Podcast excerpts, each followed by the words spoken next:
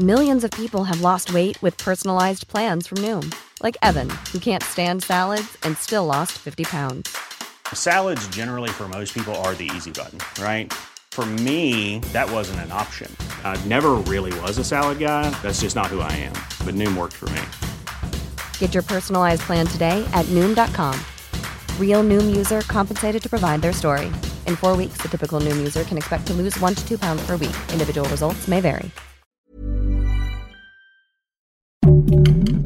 Heraldo Podcast, un lugar para tus oídos. 7 de octubre de 1975. Bangkok, Tailandia. Teresa Noughton, una joven estadounidense de 21 años, fue encontrada muerta a orillas del mar en el Golfo de Tailandia mientras portaba un bikini de flores. Todo parecía indicar que se había ahogado, pero tiempo después la verdad saldría a la luz y aquella joven pasaría a la historia como la primera víctima del llamado asesino del bikini o la serpiente Charles Sobrag. Diablos, el infierno existe y está en la tierra. Una producción de Heraldo Podcast.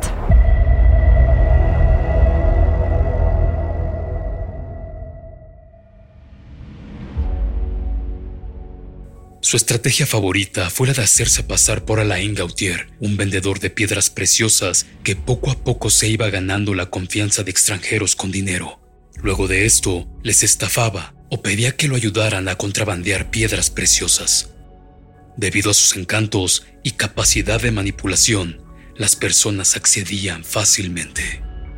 Para el año de 1975, la serpiente conocería quien sería una de sus más grandes devotas, la franco-canadiense Marie-André Leclerc, de 29 años, con quien empezaría una relación de amistad, pero no pasaría mucho tiempo para que Sobrag lograra seducirla hasta el punto de quedar perdidamente enamorada de él.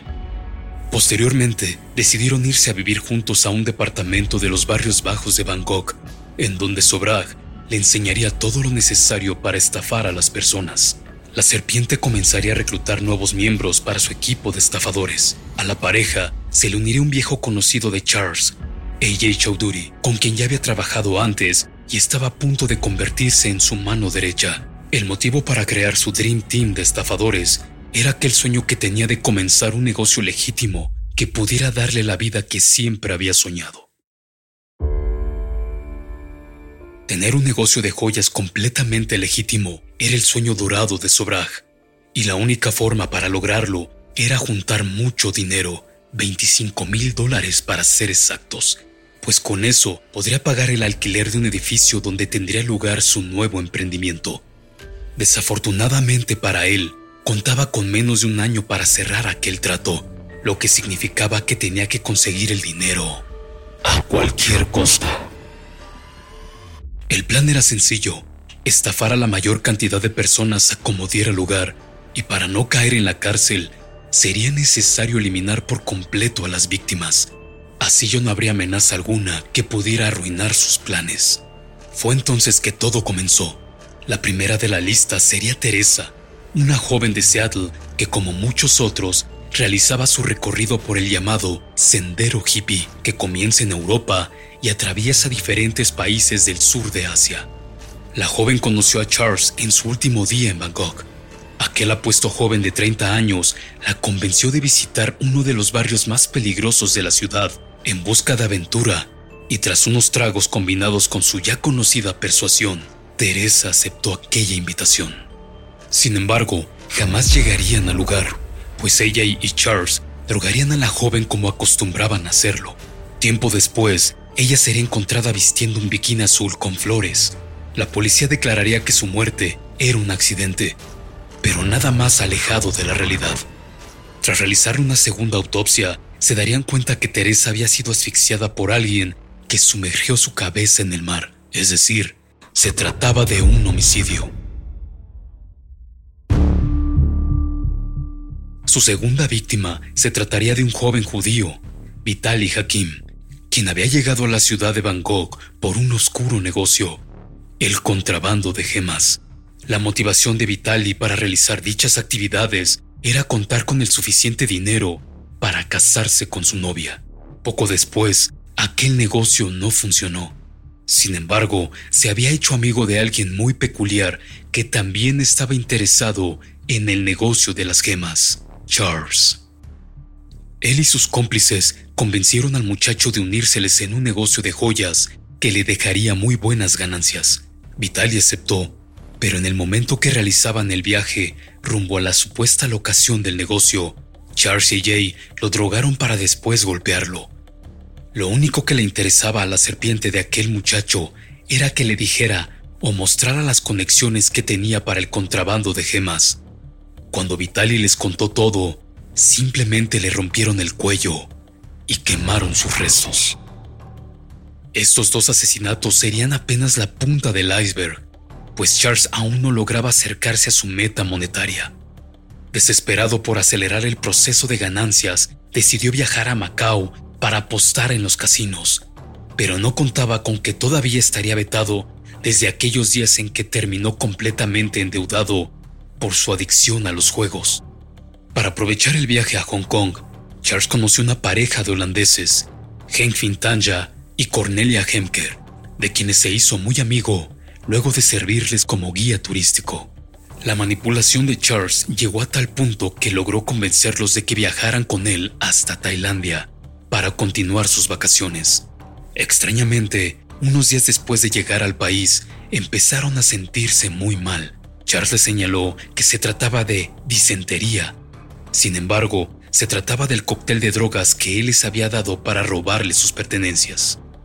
Cuando los holandeses se retorcían de dolor por los síntomas, Charles junto a su mano derecha, AJ, los desalojaron de su departamento y los llevaron en auto hasta Pattaya, en las orillas de Tailandia. Ahí fue donde la serpiente los golpeó hasta la muerte para después quemar sus restos. El viaje sangriento de Charles siguió su curso. Utilizando los pasaportes de los holandeses, viajó junto a Marie Leclerc y AJ hasta Katmandú en Nepal, donde conocieron a otra pareja de mochileros, la joven estadounidense Connie Bronsich y el francés Lauren Carrier. La serpiente utilizó la misma historia de siempre. Les dijo que era un exportador de gemas preciosas, lo cual era una tremenda coincidencia, pues la pareja acababa de adquirir algunas. Charles, con gran amabilidad, se ofreció a revisarlas para comprobar que eran legítimas. Al igual que en otras ocasiones, la treta funcionó para que los turistas confiaran en él. Unos días después, se encontraron los cuerpos quemados de la pareja en las afueras de Katmandú. Ella presentaba múltiples puñaladas y él fue degollado. Charles se sentía una persona intocable. Creía que su astucia y habilidades podían sacarlo de cualquier situación sin necesidad de pagar las consecuencias.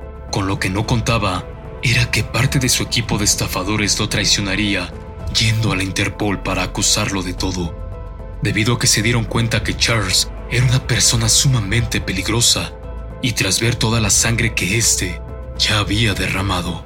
María y Charles decidieron regresar a Katmandú, en Nepal. Allá y se quedaría en Tailandia para resolver unos asuntos de dinero.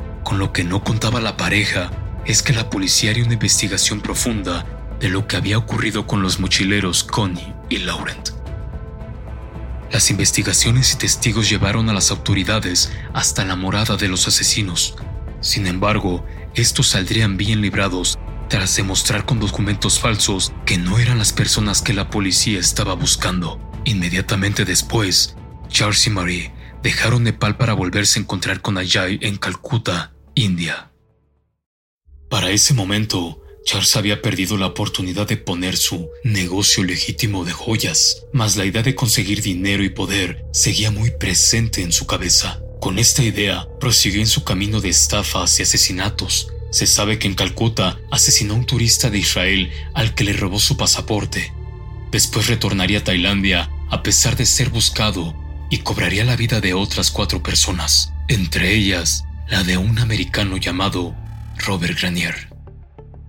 Ahora la policía tailandesa estaba tras su huella. Los asesinatos del bikini azul apuntaban a un culpable, el llamado Alain Gauthier, pero nuevamente Charles se escaparía de la justicia.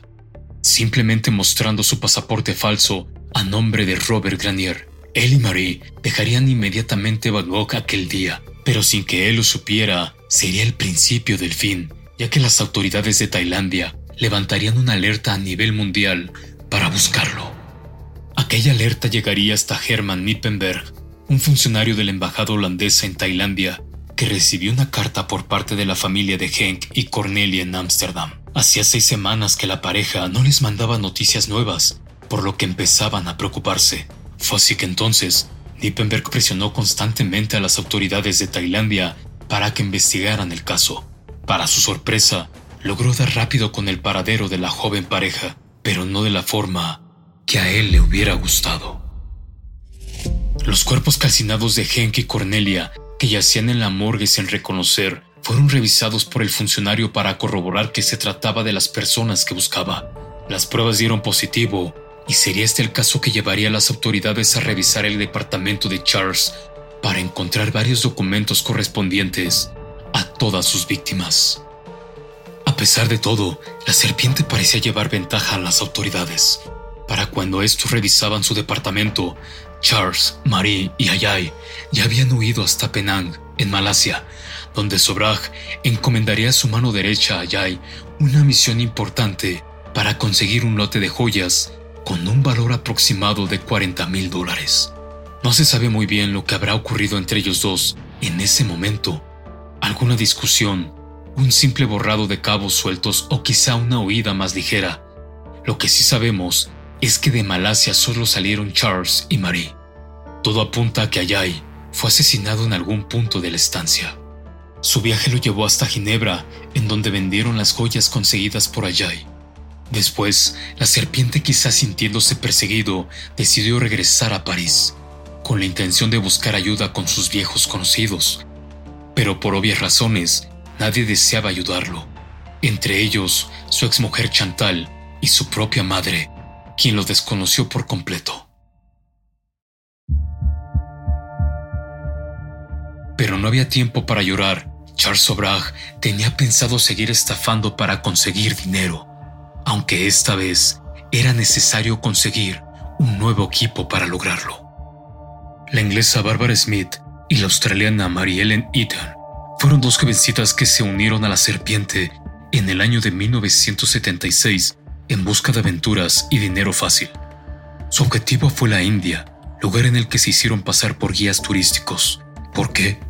Bueno, para Charles era una buena idea estafar grupos grandes de turistas, así que esa era la mejor forma de hacerlo. Los cuatro le echaron el ojo a un grupo de estudiantes de origen francés al que tendrían que seguir hasta Nueva Delhi, aunque para hacerlo necesitaban dinero y la única forma de conseguirlo era conseguir una víctima. Fue así que el grupo se fijó en el también francés Jean-Luc Salomon, un turista al que drogaron como normalmente lo hacían, solo que esta vez la dosis implementada sería letal. Salomón fue descubierto muerto días después en su cuarto de hotel. Ya con dinero en mano, el grupo seguiría a los jóvenes franceses que viajaban en grupo. Charles buscaría ganarse su confianza como diera lugar, lo cual era muy sencillo para la serpiente quien contaba con el encanto femenino de sus cómplices. Aquel grupo de 60 estudiantes lo aceptó en su mayoría, por lo que Charles aprovechó para contarles que había un fuerte brote de disentería, pero para que nada de esto arruinara el viaje de los franceses, él les daría un medicamento especial para que no se vieran afectados. Aquella noche durante la cena, varios estudiantes comenzaron a vomitar y presentar diferentes síntomas con dolor muscular o mareos. Los que no tenían ningún síntoma inmediatamente ataron cabos sueltos. Todos sus compañeros enfermos habían tomado la medicina que Charles Sobrag les había proporcionado. Acto seguido, se abalanzaron sobre él y sometieron para después llamar a la policía. Todo parecía indicar que la buena suerte de la serpiente por fin había llegado a su fin. La policía también buscó a sus tres cómplices, Bárbara, Mary Ellen y Marie, quienes fueron capturadas pocos días después. No pasaría mucho tiempo para que todas se quebraran durante el interrogatorio y revelaran sus crímenes. En especial Marie, de quien se obtuvo una declaración de más de 32 páginas con los detalles de sus actos. Charles, por su parte, seguía negando todo. Pero con lo que no contaba era que la Interpol ya llevaba rato siguiéndole los pasos. Probablemente fue hasta que le mostraron los montones de pruebas en su contra que la serpiente aceptó que había sido capturado, mas nunca aceptó los delitos que había cometido. Parecía que cada país que había visitado tenía un crimen por el cual acusarlo. Sin embargo, Charles y su grupo fueron trasladados hasta la prisión de Tijar, en la India, para esperar su juicio. Sería aquí donde la serpiente mostraría nuevamente por qué era uno de los hombres más peligrosos del mundo. Su carisma le ayudaría a ganarse la amistad de guardias y reclusos. Tiempo después, se sabría que Charles logró llevar gemas consigo antes de ser llevado a prisión. Esto para poder tener un sustento adentro y poder realizar sobornos o conseguir lo que necesitara.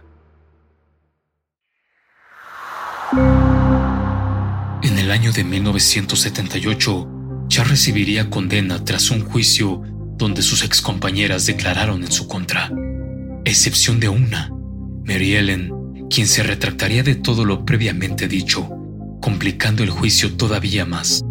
Sin embargo, esto no sirvió de nada ya que Charles fue condenado por homicidio del francés Jean-Luc Salomon. A pesar de recibir sentencia, la opinión pública consideraba que era una burla darle solo 12 años de prisión a quien hasta ese entonces era uno de los más buscados por la Interpol, sobre todo porque se esperaba que recibiera la pena de muerte.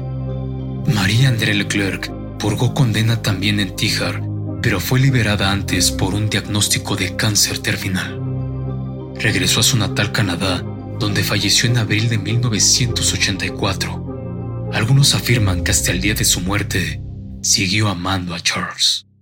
Pero, ¿qué pasó con la serpiente en estos 12 años en prisión? Como lo mencionamos, Charles logró darse una buena vida en prisión a través de sobornos y manipulación. Pero a pesar de esto, había algo que lo inquietaba profundamente, y es que en Tailandia existía una orden de aprehensión en su contra por homicidio, la cual apuntaba una posible pena de muerte, misma que esperaría hasta que Charles cumpliera sus 12 años de prisión en Tíjar. Para librarse de esto, Charles Sobrag organizó una fiesta, por más absurdo que suene, para el décimo aniversario de su encarcelamiento en 1986. La serpiente organizó un convivio en prisión con guardias y prisioneros en donde obviamente aplicaría su vieja confiable. Drogar a todo el mundo. Charles logró salir por la puerta principal de la prisión cuando todo el mundo se encontraba desmayado en el suelo. Sin embargo, su objetivo no era huir, sino solo agregar más tiempo a su condena en la India para que cuando él saliera, la orden de captura en Tailandia expirara. Y así fue. Charles se dejó capturar pocos días después para agregarle más tiempo a su condena. En febrero de 1997, la serpiente saldría como un hombre completamente libre. Pero eso duraría unos cuantos años, ya que confiado como siempre, en el año del 2003 viajó hasta Nepal, en donde fue capturado y acusado de homicidio. Luego de que un periodista revelara que el asesino serial se paseaba con total impunidad por el país, provocando que las autoridades lo arrestaran y abriera nuevamente las carpetas en su contra, siendo sentenciado a cadena perpetua por homicidio.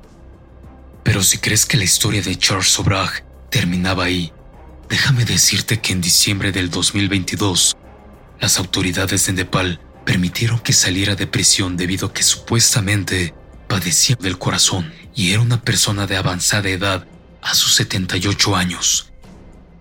Actualmente Charles Sobrag vive en París donde recientemente dio una entrevista escalofriante al Daily Mail, afirmando que él nunca mató a nadie y solo se dedicó a robar pasaportes, traficar joyas y estafar. ¿Será posible que la serpiente ataque una última vez? Hey, it's Ryan Reynolds and I'm here with Keith, co-star of my upcoming film If, only in theaters May 17th. Do you want to tell people the big news? All right, I'll do. Sign up now and you'll get unlimited for $15 a month in six months of Paramount Plus Essential Plan on us. Mintmobile.com slash switch. Upfront payment of $45 equivalent to $15 per month. Unlimited over 40 gigabytes per month. Face lower speeds. Videos at 480p. Active Mint customers by 531.24 get six months of Paramount Plus Essential Plan. Auto renews after six months. Offer ends May 31st, 2024. Separate Paramount Plus registration required. Terms and conditions apply if rated PG. How would you like to look five years younger? In a clinical study, people that had volume added with Juvederm Voluma XC in the cheeks perceived themselves as looking five years younger at six months after treatment. Look younger, feel like you. Add volume for lift and contour in the cheeks with Juvederm Voluma XC. Reverse signs of aging by adding volume to smooth laugh lines with Juvederm Volure XC. For important safety information and to find a licensed specialist, visit juvederm.com. That's J U V E D E R M.com. Not for people with severe allergic reactions, allergies to lidocaine, or the proteins used in Juvederm. Common side effects include injection site redness, swelling, pain, tenderness, firmness, lumps, bumps, bruising, discoloration, or itching. There's a risk of unintentional injection into a blood vessel, which can cause vision abnormalities, blindness, stroke, temporary scabs, or scarring. Talk to a licensed specialist to find out if it's right for you.